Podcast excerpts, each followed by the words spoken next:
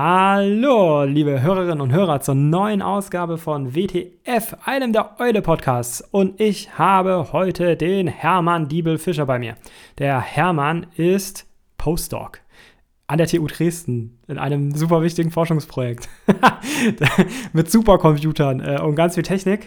Aber für das eigentliche Thema, über das wir heute reden, ist es gar nicht so wichtig. Da ist eher wichtiger, über was er davor geforscht hat und allgemein, dass ich ihn hier als evangelischen Ethiker bei mir sitzen habe. Ähm, hallo Hermann. Hallo. Ja, ähm, ich habe dazu eigentlich, nie, darf ich was sagen? Ich habe dazu eigentlich noch nie geforscht. Also ich habe mich dafür immer nur interessiert und vielleicht könnte man sagen, dass das, was ich dazu gemacht habe, geforscht ist, aber ich würde sagen, es ist eher so, es ist ein, es ist ein akademisches Hobby von mir, mich über dieses Thema weiter zu informieren und mich darüber zu belesen. Aber ein Forschungsschwerpunkt ist es nicht. Naja, in der Eule hast du ja aber auf jeden Fall auch schon drüber geschrieben. Und ich meine, bei dir geht es ja auch allgemein immer wieder um ähm, Kirche, Öffentlichkeit, Religion und Öffentlichkeit. Das stimmt. Und da hat dieses Thema, über das wir reden, sehr viel mit zu tun. Es soll nämlich heute um die Sterbehilfe gehen, weil da hat sich in den letzten anderthalb oder inzwischen fast zwei Jahren recht viel getan. Ähm, ja. Wir haben nicht sofort einen Podcast zugemacht, weil man natürlich jetzt auch nochmal die ganzen Entwicklungen und so abwarten mussten. Ähm, kannst du mal sagen, Hermann, was ist denn jetzt überhaupt Anlass, warum wir in den letzten zwei Jahren im Feuilleton und überall auch so viel über Sterbehilfe reden? Ja, ähm, äh, das Gesetz, das verboten hat, äh, dass es geschäftsmäßige Sterbehilfe gibt, wurde vom Bundesverfassungsgericht äh, Anfang 2020 gekippt an den Gesetzgeber zurückgegeben zur äh, Neufassung. Ähm, ich hatte jetzt auch nicht mit, damit gerechnet, dass das noch in der äh, gerade abgelaufenen Legislaturperiode ähm, passiert, sondern war eigentlich da schon auf so eine längere äh, Debatte vorbereitet. Das hat jetzt auch einen ganz erheblichen Vorlauf gehabt und ich rechne damit, dass wenn äh, dieses ganze Corona-Thema abgeebbt ist, dass sich äh, der Bundestag dann damit befassen wird. Das ist natürlich super, weil zwischendrin jetzt relativ viel passieren konnte und äh, alle möglichen Leute ihre Geschütze in Stellung bringen konnten. Das ist kurz nachdem ähm, kurz nachdem das Bundesverfassungsgericht sein Urteil gesprochen hat, äh, schon mal passiert. Dann gab es eine kleinere Pause und äh, ja, Anfang 2021 gab es auch mal wieder was vermehrt dazu, aber äh, natürlich durch die aktuelle Situation ist es meines Erachtens jetzt ein bisschen ruhiger darum geworden. Und ich bin mal gespannt, was am Ende dabei rauskommt. Denn ähm, so viel ist sicher, es wird nichts äh, wieder so sein, wie es mal war. Und äh, das freut einige. Und andere Leute ärgert das. Oder was heißt ärgert das? Andere Leute haben da ein oder empfinden da ein relativ großes Unbehagen, ähm, ob dem, was da kommen mag. Ja, du hast es gerade so schnell gesagt. Es ging ja eben darum, dass vor allem Stein des Anstoßes auch für das Bundesverfassungsgericht, das da geurteilt hat, eben dieses kleine Wörtchen geschäftsmäßig war. Das muss man vielleicht einfach mal kurz zur Einordnung noch sagen für Hörerinnen, die nicht so super in der Debatte drin sind, weil geschäftsmäßig ist sehr unintuitiv. Man könnte ja meinen, da geht es wirklich darum, äh, man bezahlt Leute dafür und macht Werbung und betreibt irgendwie Geschäfte damit. Das ist so nicht gemeinjuristisch, sondern geschäftsmäßig heißt erstmal nur, dass man so etwas regelmäßig und auf Dauer gestellt tut und anbietet, völlig unabhängig davon, ob man eine Gewinnerzielungsabsicht damit hat oder nicht, also ob man damit Geld verdient. Das muss man nochmal klar sagen. Das heißt, eigentlich hat man sehr unsauber gearbeitet an dem Gesetz, was da reinkam, sodass sich das Anliegen des Gesetzgebers ins völlige Gegenteil verkehrt hat, weil die aktuelle Situation ja ist, dass wir jetzt eigentlich gar keine Regulierung haben der genau. Sterbehilfe, außer eben den höchstrichterlichen Spruch vom Bundesverfassungsgericht und prinzipiell dadurch ja alles erlaubt ist, oder?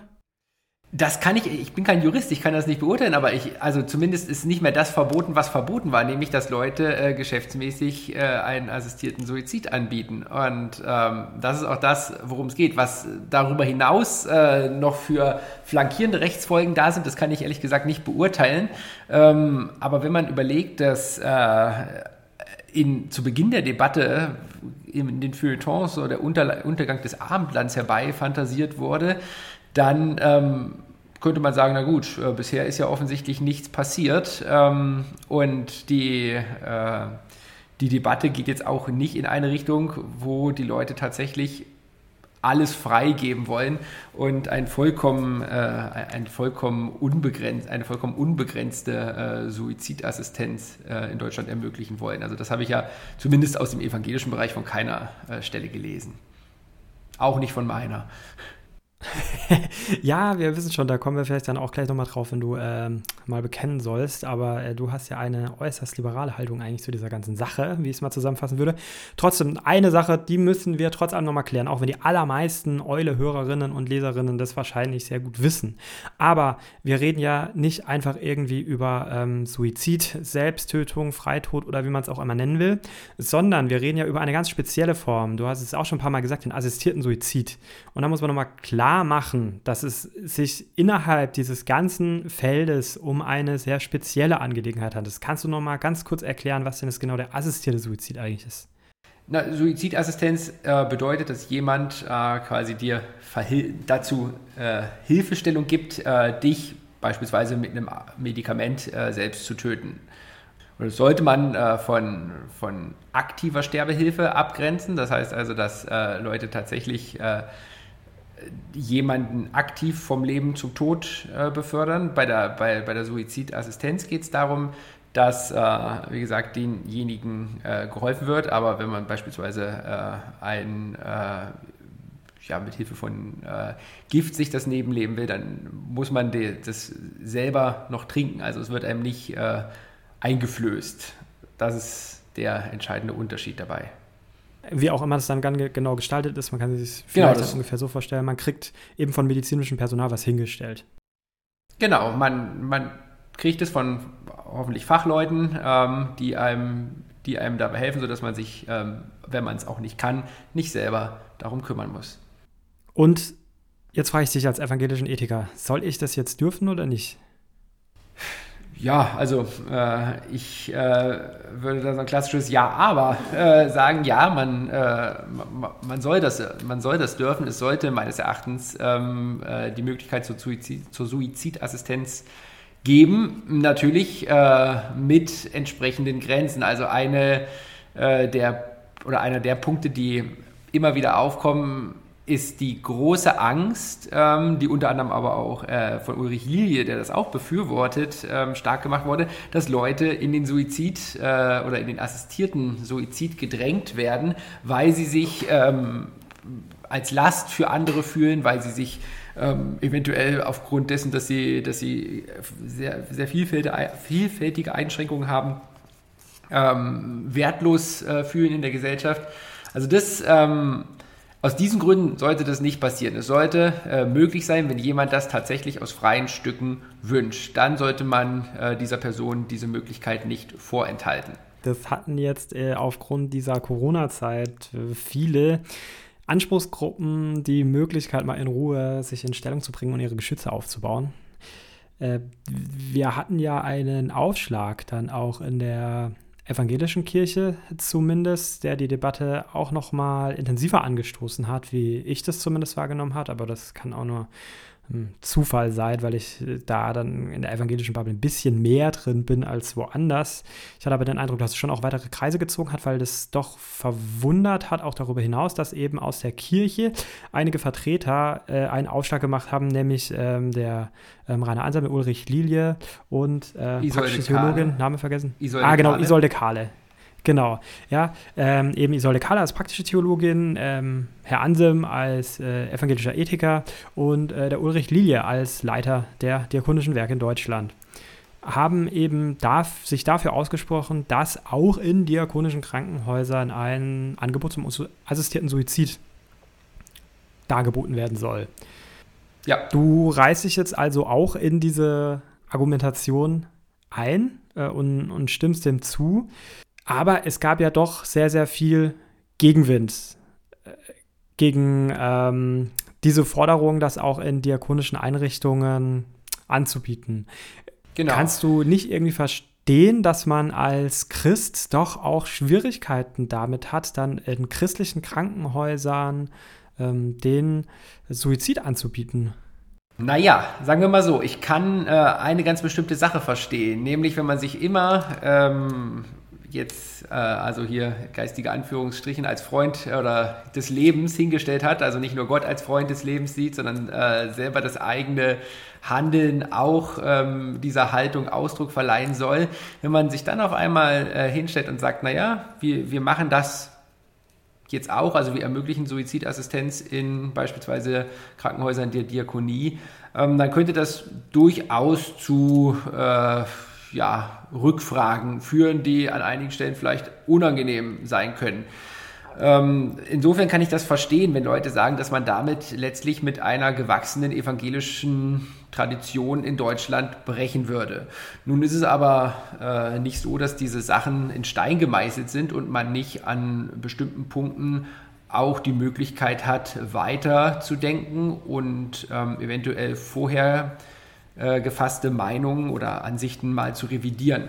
Ich verstehe schon, dass man, dass, dass Leute Angst davor haben, hier so eine 180-Grad-Wende von, das wollen wir auf gar keinen Fall, hinzu, das ermöglichen wir bei uns jetzt auch äh, durchzuführen. Das kostet was, das, ist, äh, das kostet vielleicht auch Vertrauen bei bestimmten Gruppen, aber nichtsdestotrotz halte ich es ähm, für möglich, äh, sowas zu machen. Also zu sagen, okay, wir haben hier in Anbetracht äh, einerseits ähm, einer sich ändernden Rechtslage, andererseits aber auch, weil irgendwie ein gesellschaftlicher Wille ähm, dazu da ist, das äh, zu akzeptieren, nochmal neu nachgedacht und sind zum Entschluss gekommen, dass es durchaus ähm, vertretbar ist, das zu machen. Also wenn man, wenn man sowas kommunikativ ähm, gut begleitet, wenn man äh, zeigt, dass äh, diakonische Krankenhäuser immer noch äh, besondere Orte sind, an denen das Leben äh, wertgeschätzt wird, dann sehe ich ehrlich gesagt keinen kein Grund, warum man das nicht machen sollte. Also wir haben in vielen Dingen unsere Bewertung schon geändert. Wenn man sich die Debatte zur Präimplantationsdiagnostik anschaut, ähm, da hat man sich ja am Ende dann so hingestellt, äh, dass man gesagt hat, naja, äh, evangelischerseits können wir da nicht für andere entscheiden, ähm, sondern müssen, äh, legen da die Entscheidung den äh, jeweils Betroffenen äh, anheim. Und das, ähm, ich finde sowas in der in der äh, evangelischen Kirche, in der Diakonie zu machen. Warum nicht? Also wenn es immer noch, ähm, wenn es spezielle Werke oder Einrichtungen gibt, die, die, die sagen, nein, wir, wir können das mit unserem Gewissen nicht vereinbaren. Es ist ja nicht so, dass man dazu gezwungen werden können sollte. Also da würde ich auch sagen, dass, dass, niemand, ähm, dass, dass niemand dazu gezwungen werden kann. Aber grundsätzlich die, diese Suizidassistenz als Möglichkeit anbieten zu können, das finde ich ähm, ist evangelischerseits sogar geboten. Ähm, also das, das zu verbieten, halte ich wirklich für grundfalsch. Okay, wieso hältst du das für geboten?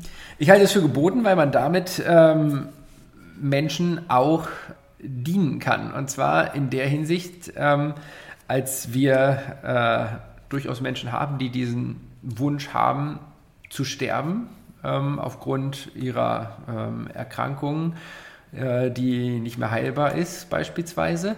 Und ähm, diesen Leuten diesen Wunsch zu verwehren, einfach weil man es irgendwie moralisch für falsch hält, ohne das jetzt äh, genauer begründen zu können. Denn letztlich äh, will ja niemand das Sterben verbieten. Es werden ja zahlreiche Alternativen, auf die wir vielleicht auch noch zu sprechen kommen sollen, ähm, dargeboten. Aber diesen schnellen, äh, möglichst schmerzlosen Weg zu gehen, das Leuten vorzuenthalten, das, das finde ich falsch, weil weil es meines Erachtens keinen Grund dafür gibt, äh, jemandem das vorzuenthalten. Also wenn da tatsächlich nachgewiesenermaßen eine freie Entscheidung äh, eines, eines mündigen Menschen steht, wer sind wir äh, zu sagen, hör mal, das kannst du doch gar nicht wollen.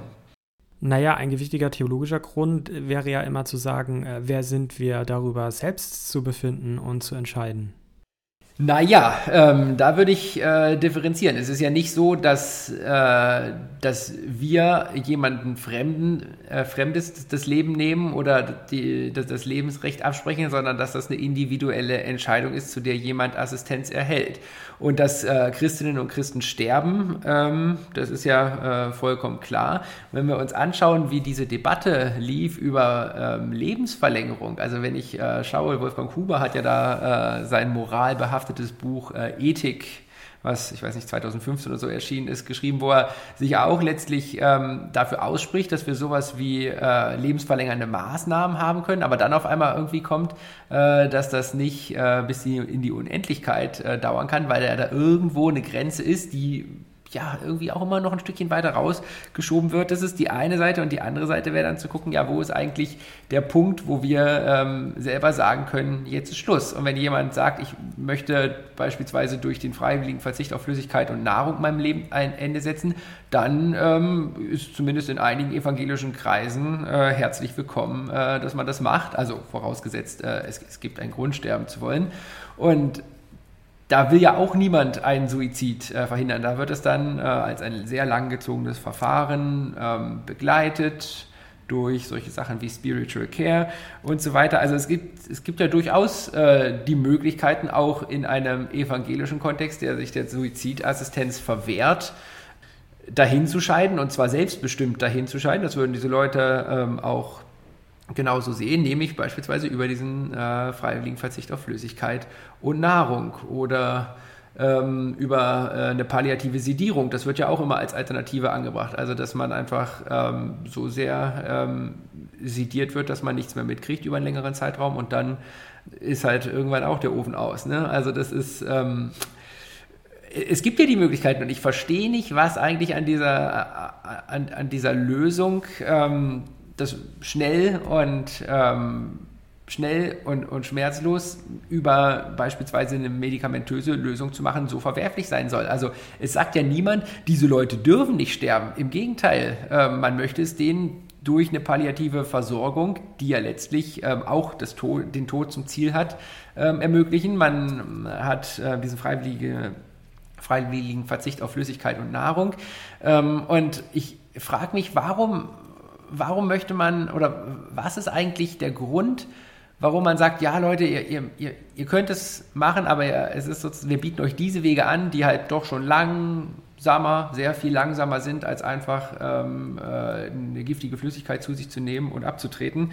Ähm, ich, ich, ich sehe den Grund nicht. Also am Ende ist klar, die Leute sterben und äh, die Leute sterben äh, selbstbestimmt, weil sie nicht mehr leben wollen. Also dieser freiwillige Verzicht auf Flüssigkeit und Nahrung, der, der passiert ja auch nicht einfach so, sondern da muss man sich tatsächlich aktiv ähm, für entscheiden und ich vermute auch ähm, an irgendeinem Punkt überwinden ähm, zu trinken, wenigstens. Also auf Essen kann man ja eine ganze Weile verzichten.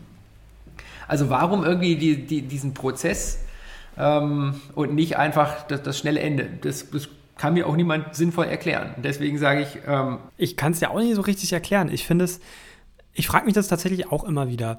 Ich habe vielleicht einfach eine gewisse Erklärung so die das mal ein bisschen anders beschreibt, nämlich man könnte ja immer sagen, dass das, was schon immer so irgendwie da ist, aus unserer Sicht, was natürlich nicht stimmt, dass irgendwas schon immer da ist, ja, aber so in unserem Leben, in unserer Lebenswirklichkeit, in unserer Lebenswelt schon immer in irgendeiner Weise so da ist und, und, und vorhanden ist, ja, wo man jetzt ja sagen kann, der medizinische Fortschritt, ja, der ist überhaupt ermöglicht, dass ich ja an einem Punkt komme, ähm, wo mein Leid auch so groß ist, dass ich mir einen assistierten Suizid wünsche.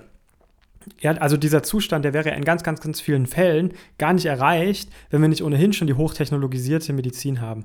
Das nehmen wir aber, wenn wir nur so drüber reden und theoretisieren, glaube ich, häufig gar nicht in dieser Weise wahr.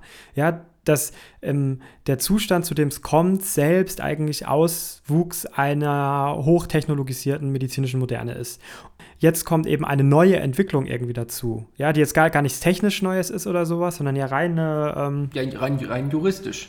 Politische Frage, ja, in irgendeiner Weise. Und das nehmen wir jetzt dann nämlich plötzlich als ähm, etwas Fremdes wahr, weil das ist das Neue, was dazukommt.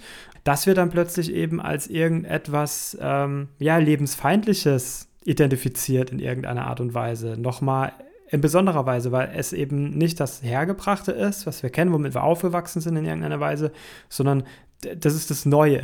Und da hat man dann vielleicht einfach in gewissen theologischen Kreisen ein Problem damit, das zu akzeptieren. Ich weiß jetzt nicht, ob das jetzt irgendwie zu küchenpsychologisch ist. Ähm, ja, aber es ist ja schon auch irgendwie ein, ein, soziales oder soziologisches Phänomen, dass man dann tendenz dazu tendiert, erstmal sehr argwöhnisch gegenüber irgendetwas etwas Neuem zu stehen so eine richtige Erklärung habe ich dafür auch nicht. Also hast du schon mal dir irgendwie so im Labor in deinem Kopf so auch Gedanken drüber gemacht? Naja. Ja, also die, diese Fragen zu beantworten, die du selber gestellt hast? Das sind, ich glaube, es sind, es sind im Prinzip zwei Dinge, die, die, die da zusammenspielen. Oder vielleicht sind es sogar noch mehr als zwei Dinge, aber zwei, zwei, zwei wesentliche Dinge, die auch so ein Stück weit unverbunden nebeneinander stehen. Zum einen das, was du gesagt hast, nämlich, dass die ähm, dass, dass das Neue ein Stück weit abschreckend sein kann und dass das Ungewohnte uns ähm, erstmal äh, wie so ein Stoppschild ähm, zeigt, ähm, Achtung, hier, hier kann irgendwie was ganz Schreckliches passieren. Ähm, dem kann man, glaube ich, tatsächlich begegnen, indem man einerseits in andere Länder schaut, mit sehr viel liberalerer Gesetzgebung, wo auch das Abendland nicht untergegangen ist. Ähm, und zum anderen, glaube ich, ist da, da noch was anderes mit rein, nämlich tatsächlich diese, diese Gefahr, dass äh, man nicht ausschließen kann, dass die Lebensumstände, die wir hier als Gesellschaft für alle bereithalten, durchaus Leute unnötigerweise in den Suizid drängen und dass man sozusagen in so eine unfreiwillige Komplizenschaft gerät, wenn man das ähm, dann ermöglicht. Also das ist, glaube ich, die härteste Nuss, die es da zu knacken gilt dass wir alle ganz genau wissen, dass wir in einer äh, Gesellschaft äh, leben, die von an sich selbst gern den Anspruch legt, äh, eine Leistungsgesellschaft zu sein. Ob das nun wirklich stimmt, äh, steht auch nochmal auf einem anderen Blatt. In jedem Fall ist es so, dass wir äh, diejenigen, die in Pflegeheimen beispielsweise leben oder die irgendwie äh, in, in, in sonst einer Form ähm, aus dem Sichtfeld der Gesellschaft geraten, dass wir die als besonders vulnerable Gruppe wahrnehmen, zu Recht. Und ähm, dass das ähm, so ist, liegt letztlich daran, dass wir genau wissen, dass äh, äh, im Alter und äh, mit zunehmender Krankheit die Existenz eines Menschen immer teurer wird. Nicht nur für das Individuum, was beispielsweise ähm, äh, Pflegeheimplatz äh, bezahlen muss oder was irgendwie äh, ja, eine häusliche Krankenpflege bezahlen muss, ähm, wovon ja dann auch das Erbe kleiner wird. Das äh, darf man auch nicht aus dem, äh, aus dem Blick verlieren. Ähm, aber auch ähm, auf, äh, aber auch halt mit Blick darauf, dass wir äh, sehen, dass Leute irgendwie ihren Familien dann zur Last fallen. Denn sich um Angehörigen zu kümmern, das erfordert ja ähm, Zeit, Nerven und irgendwie auch äh, Ressourcen dafür. Und Leute ähm, haben vielleicht Angst davor, ihren eigenen äh, Angehörigen in, in irgendeiner Weise zur Last zu fallen und sagen dann, na gut, äh, dann, äh, dann trete ich doch denen zuliebe ähm, lieber früher ab, als es irgendwie natürlicherseits eingetreten wäre.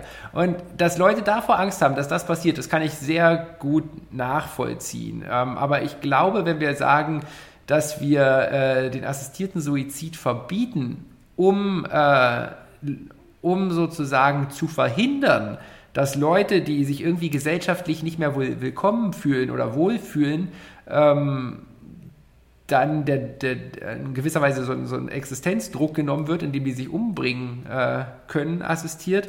Ähm, das finde ich echt schwierig. Also, weil wir als Gesellschaft sozusagen versagt haben, für alle ein menschenwürdiges Auskommen äh, zu machen, wollen wir jetzt einer bestimmten Gruppe, die aus ganz anderen Gründen ähm, sterben will, als die große Angst, äh, die da besteht, die Möglichkeit nehmen, äh, dies zu tun. Also ich finde, da, wär, da wird halt was herangezogen, was irgendwie nahe liegt, was aber, wenn man es äh, bei Lichte betrachtet, so nicht funktioniert. Also weil die Gesellschaft äh, nicht in der Lage ist, allen ein menschenwürdiges Auskommen bis, äh, bis ins hohe Alter äh, zu gewährleisten, sind wir äh, leben wir mit, mit, so einer Angst, dass diese Leute unfreiwillig ähm, aus dem Leben scheiden wollen und äh, damit das nicht passiert, ähm, ändern wir nicht, äh, wie wir als Gesellschaft äh, zusammenleben, sondern verbieten einfach, dass es sowas wie äh, Suizidassistenz gibt? Also an der großen Sache ansetzen. In was für eine Gesellschaft leben wir eigentlich? Und warum äh, haben Leute Angst davor, ähm, dass, dass Menschen unfreiwillig in den, aufgrund ökonomischer Zwänge unfreiwillig äh, in den Suizid kommen? Und wenn man das ausschließen möchte, dann muss man tatsächlich an, an die Gesellschaft ran. Aber ich finde, das hat nichts damit zu tun, dass, ähm, dass äh, schwerkranke äh, Menschen, die sowieso äh, sterben werden, hier äh, einen schnelleren Tod ermöglicht kriegen. Ja, weil man nimmt eigentlich eine Gruppe von Menschen in Haftung für ein gesellschaftliches Problem, die ja ähm, sowieso schon eigentlich einer Anwaltschaft bedürfen. also man nimmt naja, ja nee, man, man, ich, ich, würde sagen, man, man, spielt zwei Gruppen gegeneinander aus. Also es gibt, äh, es gibt eine, man weiß, dass, dass, es Leute gibt, die anderen nicht zur Last fallen wollen, aber ähm, um die geht es ja gar nicht, wenn wir über assistierten Suizid sprechen. Es geht, äh, es geht um Leute, die, äh, die sich aus, aus äh, medizinischen Gründen, weil es auch keine andere Hoffnung gibt, von ihrem Leidensdruck ähm, erlösen wollen und nicht, weil sie irgendjemanden äh, monetär zur Last fallen. Also es wird letztlich um, äh, zumindest in einigen Debatten, wird ähm, wird halt die eine Gruppe herangezogen, um äh, der anderen was zu verwehren. Aber da vertauscht man Äpfel mit oder vergleicht man Äpfel mit Birnen. Ich würde sagen, wenn, wenn ihr Angst davor habt, dass Leute äh, den assistierten Suizid in Anspruch nehmen, weil sie anderen nicht zur Last fallen wollen, dann ändert bitte was an den Lebensumständen dieser Menschen. Dann schaut, wie wir Gesellschaft so gestalten können, ähm, dass, dass niemand sich äh, allein gelassen oder zurückgelassen fühlt. Aber das hat nichts damit zu tun, ähm, dass jemand aus medizinischen Gründen äh, den assistierten Suizid haben möchte. Aber ich glaube, das zu machen, äh, das ist letztlich der erste Fehler, den man in dieser äh, Suizidassistenz-Debatte äh, machen kann. Denn dann äh, kommt man tatsächlich ganz schnell in die Problematik, dass man nicht sagen oder dass man, äh, dass man da nicht wieder rauskommt, wenn man sagt, ja, wir, wir, wir, wir müssen das irgendwie prüfen. Ja, man, man, man, muss, da, man muss natürlich sicherstellen, dass derjenige tatsächlich ähm, aus freien Stücken sterben will. Aber einerseits ist das natürlich. Ähm, also sterben zu wollen, ich weiß nicht, ich wollte noch nie sterben äh, zum Glück, aber ich, ähm, also wenn jemand sterben will, hat er oder sie sich das in der Regel hoffentlich sehr gut überlegt. Und es ist ja nicht so, oder es wird in Deutschland nicht so sein, dass jemand sagt, äh, Frau Doktor, ich möchte äh, sterben und die sagt, ja, alles klar, ähm, hier trinken Sie das aus, dann sind Sie tot. So wird es ja nicht kommen, ne? Ähm, sondern da wird es hm. tatsächlich ähm, wird es hoffentlich ähm, Prüfinstanzen geben, die sich, äh, die sich dieses Sterbewunsches annehmen. Nicht so wie diesem schrecklichen Film, der da in der ARD lief, ähm, wo man das wieder so als eine Art Gerichtsverhandlung von dem Typen, der sterben will, hast du dieses, hast du das gesehen, dieses Gott, ja, von Schirach. Von Schirach, ne? genau. Also das fand ich ja, also ja. sowas hilft der Debatte überhaupt nicht. Ne? Also, dass da irgendwie, da, da war so ein kerngesunder Opa, der da irgendwie abtreten wollte und ähm, war, keine Ahnung, ist einfach, ähm, vergiftet die Debatte unnötig und ich würde sagen, man sollte tatsächlich sich auf das fokussieren und das ist auch unsere Aufgabe als Ethikerinnen und Ethiker, ähm, worum es da wirklich geht. Und es geht bei, bei der Suizidassistenz letztlich nicht um irgendwelche sozialen äh, monetär verursachten Probleme, sondern es geht darum, dass Menschen aus medizinischen Gründen den Wunsch haben zu sterben und den sollte man ihnen bitte doch, äh, also die, diese Wunscherfüllung sollte man denen nicht verwehren. Ja, du plädierst also hier ganz stark und ich finde es auch sehr gut nachvollziehbar für eine ähm, Trennung der Ebenen, um damit dann auch die ähm, Debatte zu schärfen. Ähm, an dieser Stelle ganz kurz ein Gruß von Eva aus der Eule-Redaktion. Hi, ich bin Eva. Gemeinsam mit Max und Philipp habe ich 2017 die Eule gegründet, das Magazin für Kirche, Politik und Kultur.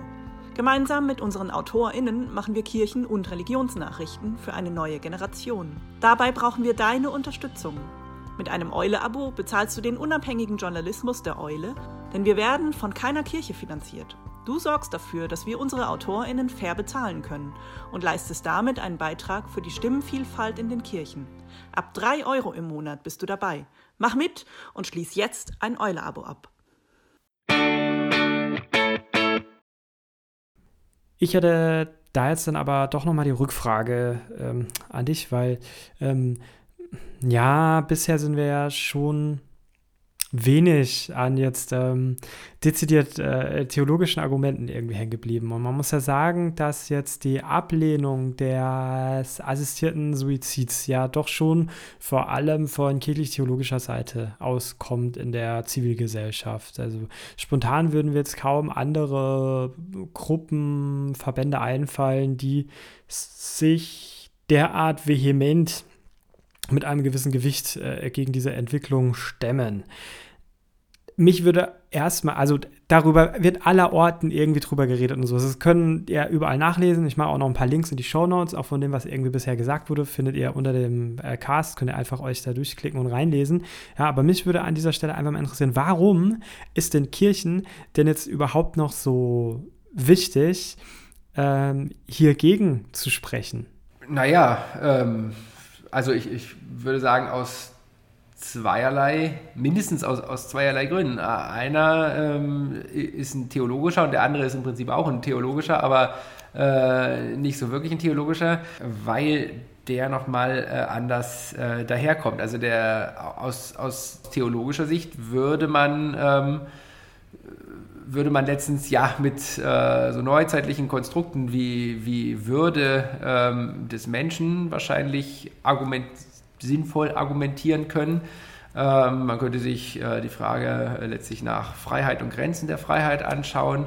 Man könnte, ähm, wenn man sagt, äh, dass irgendwie das Leben ein Geschenk von Gott ist, äh, nochmal äh, nach, nach, nach der Geschenkmetapher ähm, fragen und schauen eigentlich, wer überhaupt äh, Anspruch oder Verfügungsrechte über das Leben hat. Und der zweite große Grund ist, äh, dass die, äh, dass die evangelische Kirche mit der Diakonie ähm, natürlich eine ähm, sehr große Partnerin hat, die ähm, zu einem nicht unerheblichen Teil dafür sorgt, dass alles das, was so Gesundheit ja, und, und Care-Arbeit in Deutschland geleistet wird. Also die, die Kirche ist einerseits ein riesiger, äh, eine riesige Stakeholderin am Gesundheitssystem und hat andererseits über ihre, über ihre Funktion in die Gesellschaft hineinzuwirken auch äh, einen Anteil daran, ähm, wie so eine Debatte gelenkt werden kann. Und letztlich, ähm, also wir kennen ja hier kein, kein äh, moralisches Lehramt in der in der evangelischen Kirche.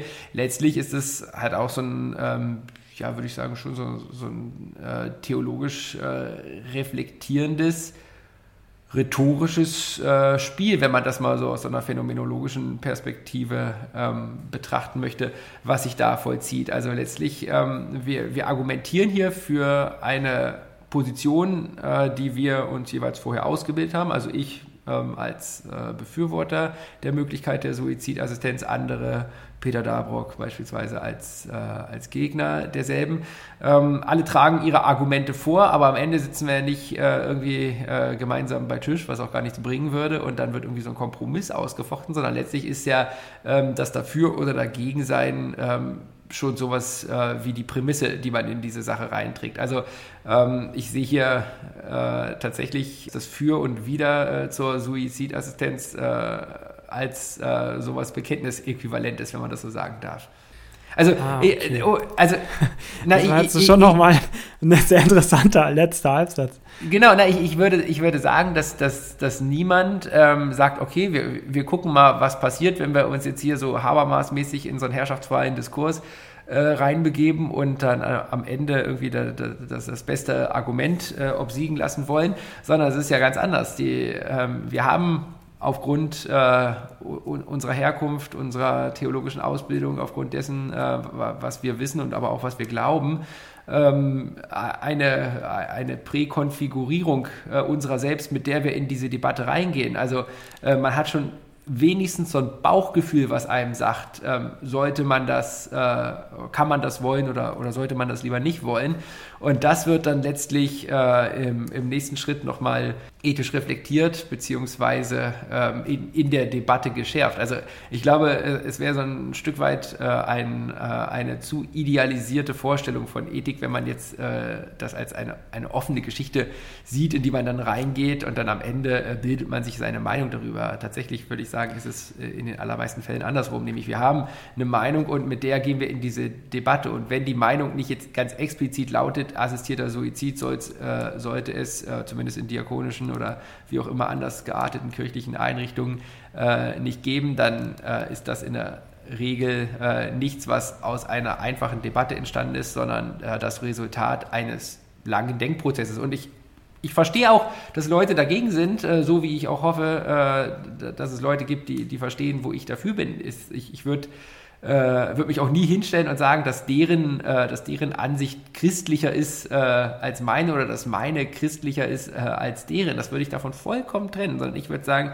Leute, wir müssen gucken, dass wir nicht irgendwie äh, verlogen in unseren Debatten argumentieren und äh, die Sachen so auf den Tisch bringen, wie sie sind und nicht irgendwie durch, durch irgendwelche Nebenschauplätze, die da aufgemacht werden, ähm, so umschreiben, dass äh, am Ende doch Leute für unsere jeweils eigene Meinung dann sind. Jetzt widersprichst du ja ein bisschen dem, womit du eben vorher geendet hast, weil du ja in deinem Halbsatz noch gesagt hast, ja, das hat dann schon in gewisser Weise diese moralische Überlegung hat Bekenntnischarakter.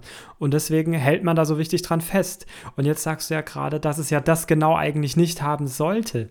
Aber wenn es das für manche Leute eben hat, ähm, da kommen ja Probleme. Ich finde das nämlich insofern ähm, besonders interessant, weil ja ähm, der Ulrich Lilie schon ja vor allem mit der Macht des Faktischen argumentiert in, in dem ähm, Meinungsartikel mit Anselm und Kahle zusammen, weil ähm, er ja sagt, dieser Anspruch, diese Ansprüche werden herangetragen, werden an die Diakonie. Wir können uns jetzt dafür entscheiden, ob wir die Weichen dafür stellen, diesen Prozess konstruktiv äh, zu begleiten, auch äh, in christlicher äh, Perspektive, ähm, oder ob wir uns einfach völlig davon verabschieden und uns damit halt dann auch einfach Folgeprobleme einkaufen und ähm, auch ein ähm, ja, Kapital verlieren, einfach in anderen gesellschaftlichen Debatten. Also so verstehe ich das zumindest.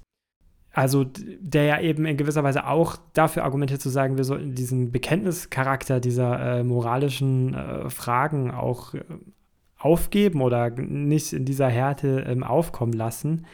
Ja, also ähm, ähm, bevor man mir da einen, einen begrifflichen Fauxpas äh, unterstellt, also wenn ich, wenn ich sage, das hat Bekenntnischarakter, dann würde ich, äh, würde ich das sehr streng davon trennen, dass das ein, ein äh, Bekenntnischarakter im, im Sinne unserer Glaubensartikel hat. Also ähm, ich würde das äh, tatsächlich so dann äh, metaphorisch als, als Bekenntnischarakter, also als, als diejenige unumwerfbare Prämisse, mit der ich in die, äh, mit der ich in die Debatte reingehe.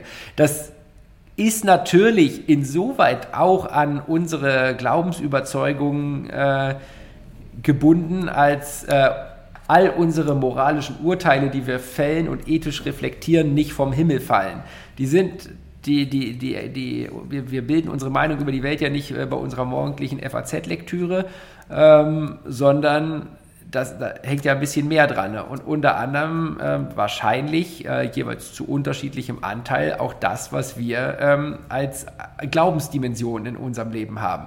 Aber man darf nicht den Fehler machen und ich würde auch äh, jederzeit ähm, davor warnen, das zu tun, tatsächlich aus dogmatischen Beständen direkt etwas ableiten zu wollen, was äh, was Konsequenzen fürs Ethische hat. Also es gibt natürlich eine Verbindung von Dogmatik und Ethik. Das zu bestreiten äh, wäre äußerst dumm, aber die ist nicht so einfach gestrickt, dass man, äh, dass man sagen kann, weil wir das und das glauben, sollte die Welt äh, so und so ausgerichtet sein. Das zu tun, glaube ich, äh, ist in der Regel kurzschlüssig und ignoriert äh, letztlich wie, äh, wie so eine Urteilsbildung als Teil eines biografischen Prozesses beispielsweise oder auch eines Bildungsprozesses, wenn man das wie Herms halten will, äh, zustande kommt am Ende.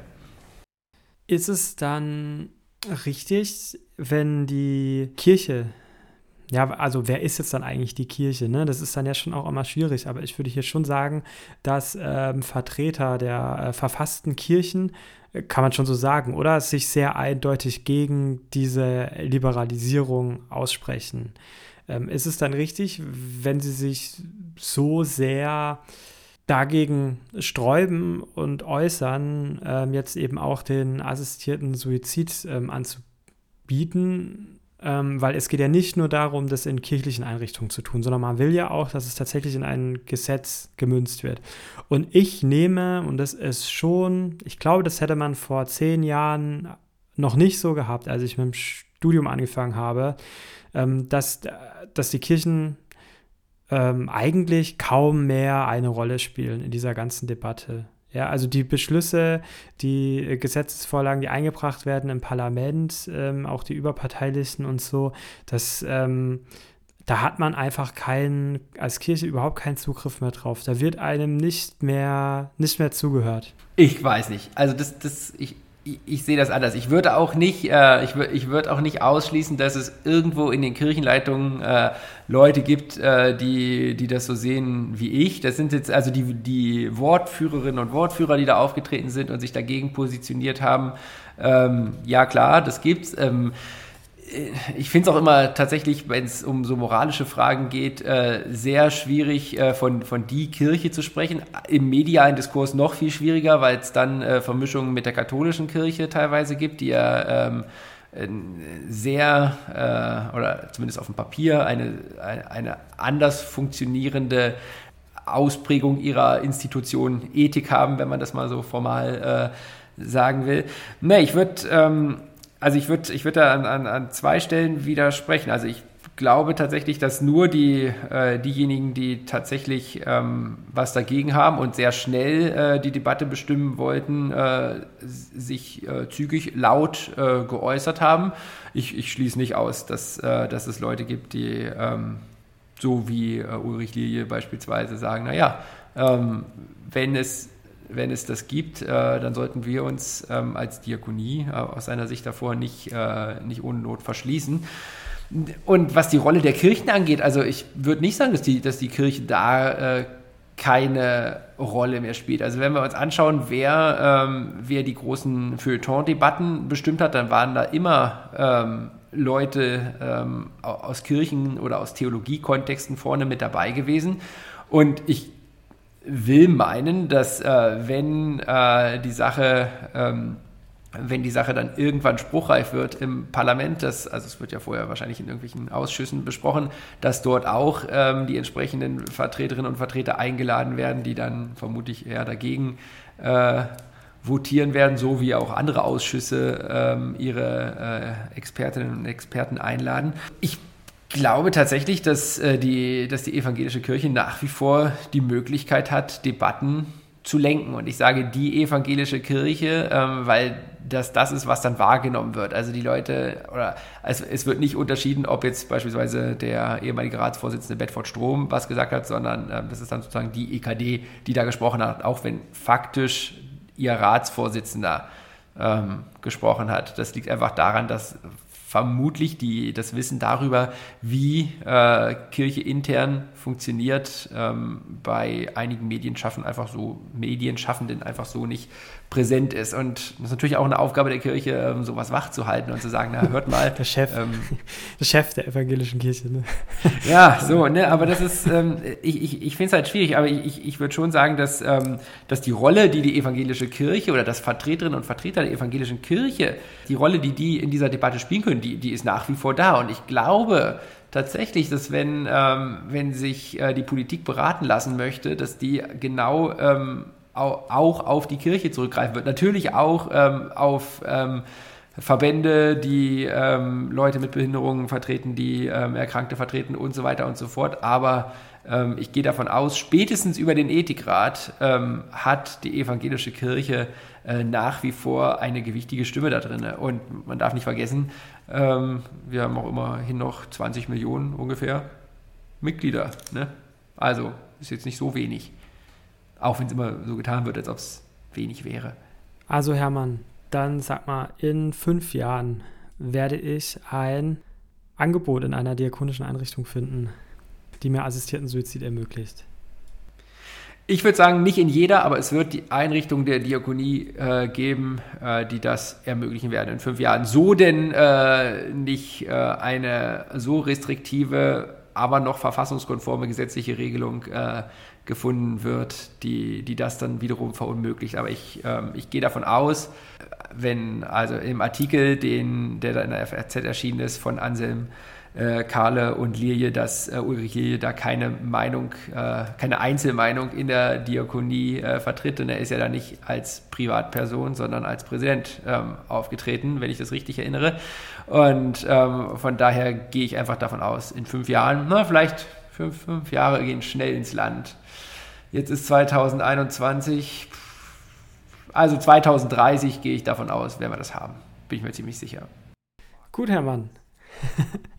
Dann äh, haben wir uns das alle notiert. Wir sprechen uns 2030 in dem Podcast nochmal. Ja, aber was denkst du denn? Aber was ich denke, ja. also ich bin mir ganz sicher, dass diese Legislaturperiode einer der Gesetzesvorschläge durchkommt, die ein äh, irgendein Beratungsmodell vorschlagen. Weil das ist eine der Vorbehalte, den der äh, Voskuhle äh, vom Bundesverfassungsgericht mhm. bei dem Urteil auch schon vorgeschlagen hat. Damit hat man ja schon Erfahrung beim Schwangerschaftsabbruch, damit hat man auch schon Erfahrung als zumindest evangelische Kirche. Jawohl eben bei diesem Thema und es ist, glaube ich, etwas, wo auch die Einwände, die du genannt hast, ja, auch eben, wo man noch sozioökonomische Überlegungen abwickt gegen medizinische, was eine seltsame Kategorienverschiebung eben in dieser Debatte ist, ja, und die mhm. ganze Sache schräg macht und manchmal auch verfehlt, ähm, dass das damit sehr gut aufgefangen werden kann. Ähnlich wie eben beim Schwangerschaftsabbruch und dieser Debatte auch. Und ich glaube, dass es den Gegnern einer ähm, Regelung, nein, wobei, sag mal, die Befürworter einer Überregulierung, nämlich eigentlich eines absoluten Verbots, dass es denen äh, mhm. äh, mit so etwas sehr schwer fallen wird, äh, noch Gegenargumente zu finden, denke ich, weil ähm, durch eine souveräne Beratungsarbeit äh, ähm, hat man ja auch überhaupt erst die Möglichkeit, das fand ich fast eines der besten Argumente, die ich von einem Palliativmediziner hier ähm, gehört habe, wo ich gerade bin, hat man die Möglichkeit, mal überhaupt ähm, zu informieren, wie gut die Palliativ Arbeit überhaupt auch geworden ist. Auch es wissen ja auch ganz viele gar nicht, dass man ja eigentlich am, äh, ambulant auch äh, palliativmedizinische Maßnahmen ergreifen kann oder auch ähm, ambulante Hospize, dass es die gibt und dass diese Möglichkeiten auch überall bestehen. Und da hätte man doch nochmal die Möglichkeit, eben auch ähm, anders die Leute zu beraten. Na klar, und das, ich finde es auch wichtig, also ich, ich, ich möchte ja eigentlich, äh, oder idealerweise ist es ja, ist es ja so, äh, dass, äh, dass niemand irgendwie Suizidassistenz in Anspruch nehmen muss. Und ich würde auch nicht sagen, dass das das äh, Allheilmittel, es ist sowieso kein Heilmittel, sondern es ist letztlich eine Ausweglösung, ähm, die, die da bereitgestellt wird. Ähm, ich würde mich auch schon dafür stark machen, dass man ähm, in diesen Beratungsangeboten den Leuten alle möglichen Alternativen aufzeigt. Äh, natürlich ähm, ist es wichtig zu zeigen, ähm, wie, äh, wie leistungsfähig eine palliative Versorgung sein kann, wenn sie es denn ist.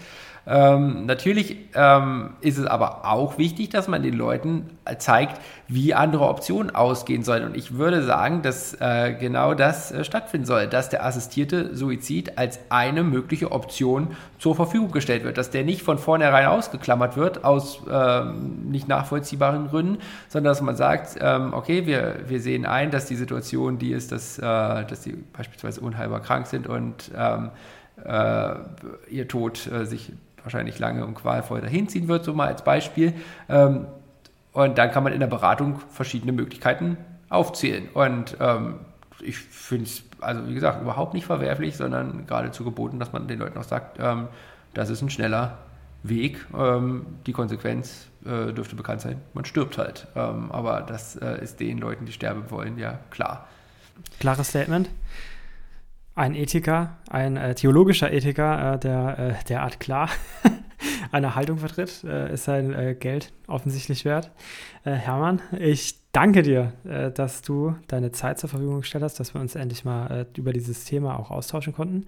Du schreibst ja weiterhin, wenn es hier und da mal was gibt in diesen Belang auch äh, für die Eule. Ich verlinke die Artikel in den Show Notes, äh, die du bisher dazu geschrieben ich, hast. Ich hoffe, dass äh, wenn, die, äh, wenn die Debatte dann wirklich spürbar angelaufen ist, äh, dass ich mich dann mal wieder zu Wort melden darf. Äh, einordnend, aber auch ähm, positionierend. Ihr werdet davon in der Eule lesen. Und ich wünsche dir noch einen schönen Tag, Hermann. Tschüss. Dir auch. Danke. Ciao.